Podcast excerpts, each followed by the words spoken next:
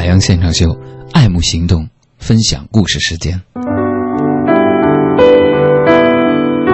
二零一五年六月，海洋工作室联合中国青少年发展基金会、北京儿童医院等多家单位，共同发起了爱慕行动。目前第二阶段的公益救助已经正式开始。这一次我们募集的善款将用于上述地区青海。西藏、云南、贵州等高海拔地区永久医疗点和医生的建设支出，用来帮助更多的高海拔地区儿童的眼病。希望大家能够把这些故事转发给你身边的每一个朋友，跟我们一起来救助更多高海拔地区视力障碍的儿童。现在给我们的公众微信账号回复“公益”两个字，也可以收到爱慕行动的故事和救助通道的链接。今天我们要分享的是我和曲珍的故事。二零一五年，爱慕行动医疗队去了义诊现场，作为一名志愿者参与其中，发放登记表、维持秩序、现场指引，工作节奏很快。我记得当时，当我带领几个孩子去医生房间排队检查的时候，我听到医生对着一个小女孩说：“小朋友。”你的眼睛得了白内障，需要尽快手术。我看了一眼那个坐在医生对面的小女孩，她身上穿着有点脏、很旧的校服，系着红领巾，圆圆的脸蛋上有些高原红。听到医生的话，似乎有些吓到她了。她的两只大眼睛眨巴了几下，然后走出了房间。我就那样情不自禁地跟在那个女孩的后面，我想走上去安慰几句，但又不想这样贸然地去打扰他，他拐进了走廊尽头的楼梯间，找到一个角落，蹲在地上。虽然离他有五米的距离，但我依然能够感受到他的孤单和悲伤。我走近他，他低着头。手里拿着检查表，看到我，他迅速的胡乱的擦了擦脸上的泪水。我就那样跟他并排的坐下，拍了拍小女孩的肩膀，安慰她说：“别怕，叔叔和很多朋友都会帮助你的。”他的眼睛里瞬间又涌出泪水，他说：“医生说我得了病，要做手术。”我看着她满是泪水的眼睛，大大的，很漂亮。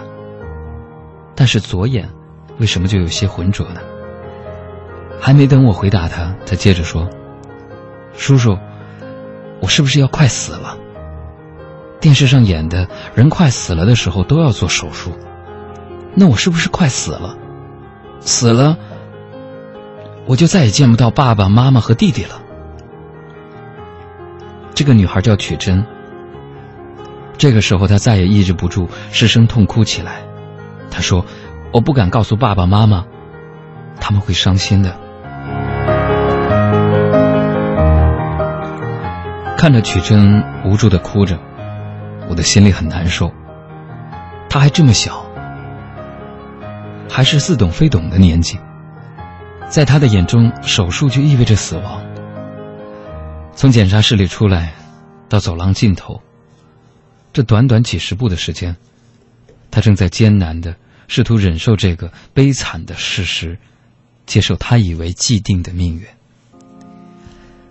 我深吸了一口气，平复了一下情绪，我笑着说：“曲珍，不会的，傻孩子，做了手术，你的眼睛就可以治好了。”他怀疑的看着我说：“真的吗？做完手术，我的眼睛就好了吗？”我也是好好的吗？当然了，我笃定的笑着点头。后来我知道，他的名字叫曲珍达瓦，而达瓦在藏语当中是月亮的意思，很美的名字。二零一五年的八月，在爱慕行动的帮助下，曲珍来到北京做了白内障手术。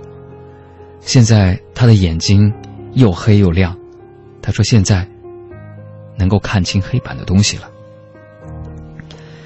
前不久，因为央视的好记者讲好故事要邀请一个嘉宾，所以我把曲珍从西藏接到了北京和我一起参加节目的录像，我又见到了他。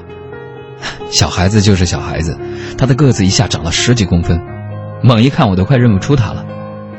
我们回忆起义诊那天的情形，他告诉我，那是他第一次在外面外面人面前哭。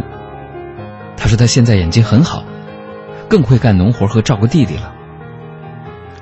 后来我们一起录制节目，主持人就问他长大以后想做什么，曲珍特别认真的回答说：“长大后我想当名当一名医生。”这样就可以给更多的小孩看病了。说完，曲珍她那对可爱的小虎牙 就露了出来。我虽然现在还没有孩子，但在那一刻，我的心已经被完全融化了。我觉得，她就是这个世界上最美丽的小天使。我仿佛看到了一颗颗小小的爱的种子，在这个孩子的心里生了根，发了芽。我想，这便是令。所有公益志愿者们最欣慰的成果。今天我还是要重复那样的一组数字。根据西藏卫生部门提供的数据显示，西藏地区白内障发病率为百分之十四点六，比内陆地区高出了近百分之六十。高海拔地区的紫外线是儿童视力受到伤害的主要原因。仅西藏就有八十万孩子面临眼病的威胁。